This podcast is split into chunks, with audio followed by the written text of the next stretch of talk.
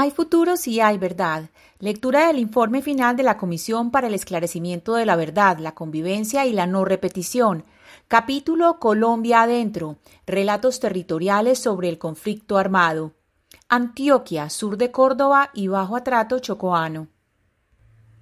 Recordemos que hemos venido leyendo los puntos 1, 2 y 3. 1, el territorio. 2, los grupos insurgentes en Antioquia. Y 3, violencia política y guerra sucia 1977-1991. Nuestra lectura anterior dentro de ese tercer punto fue el cartel de Medellín. Hoy leeremos Jefatura Militar de Urabá. El 15 de abril de 1988, el gobierno de Virgilio Barco, 1986-1990, creó la Jefatura Militar de Urabá con el objetivo de controlar el orden público en la zona. Esta decisión del gobierno se enmarcó en una historia de presencia muy precaria del Estado en Urabá, que se manifestó de forma, ante todo, militarista y represiva. Abro comillas. Todo ello reforzó entre los pobladores una mentalidad de resistencia hacia el Estado que ya traían a la región cuando decidieron escogerla como sitio de refugio.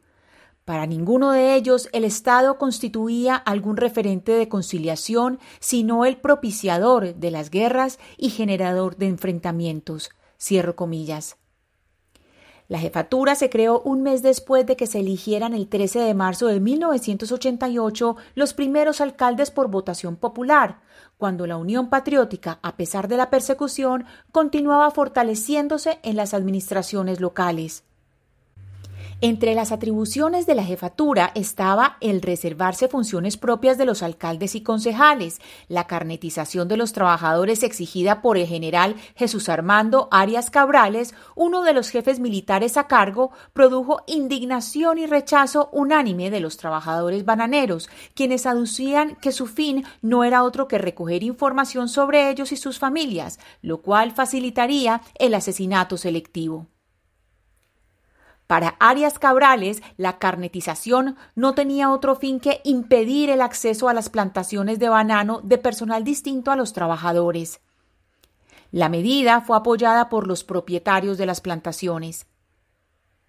Líderes locales contaron a la comisión cómo esta jefatura desplegó su autoridad. Así lo recordó el exalcalde de Apartadó, José Antonio López Bula. Abro comillas. Había una tensión social muy grande y política. Recuerden ustedes, era la época de la jefatura militar de Urabá. El gobernador de Antioquia ejercía su mandato, pero cuando llegaba a Urabá era una especie de paréntesis. Aquí mandaba el jefe militar. Cierro comillas.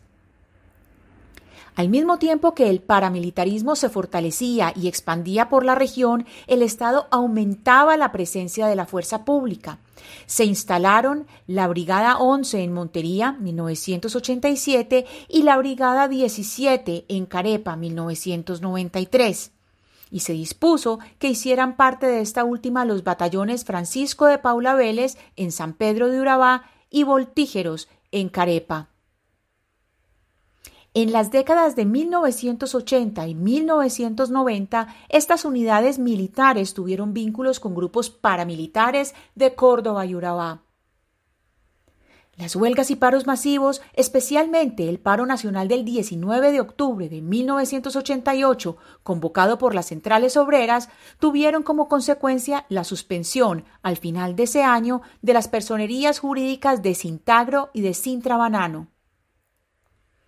En Urabá, las FARC y el EPL intervinieron en el paro.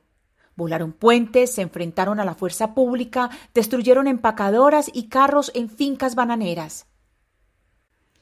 En abril de 1989, después de la suspensión de la personería jurídica de Sintagro y Sintra Banano, sus miembros se afiliaron colectivamente a un sindicato de carácter nacional, Sintra Inagro. La afiliación o fusión fue aprobada por el Ministerio de Trabajo.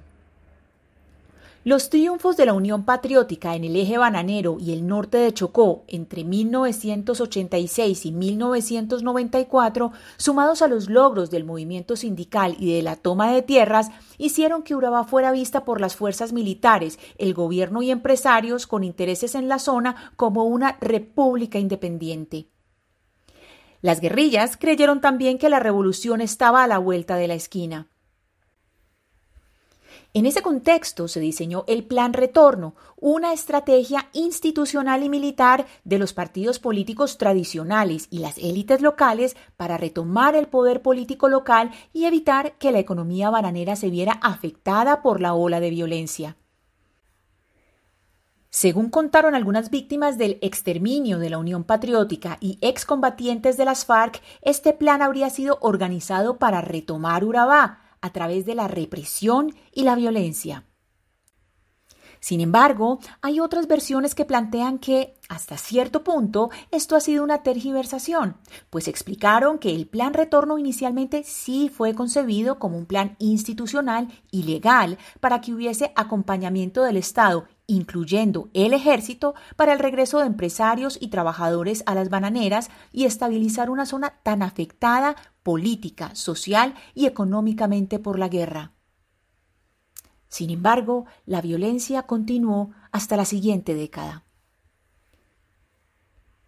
Muchas gracias por oír. Mañana leeremos Expansión de las guerrillas. Lectura casera, Ana Cristina Restrepo Jiménez.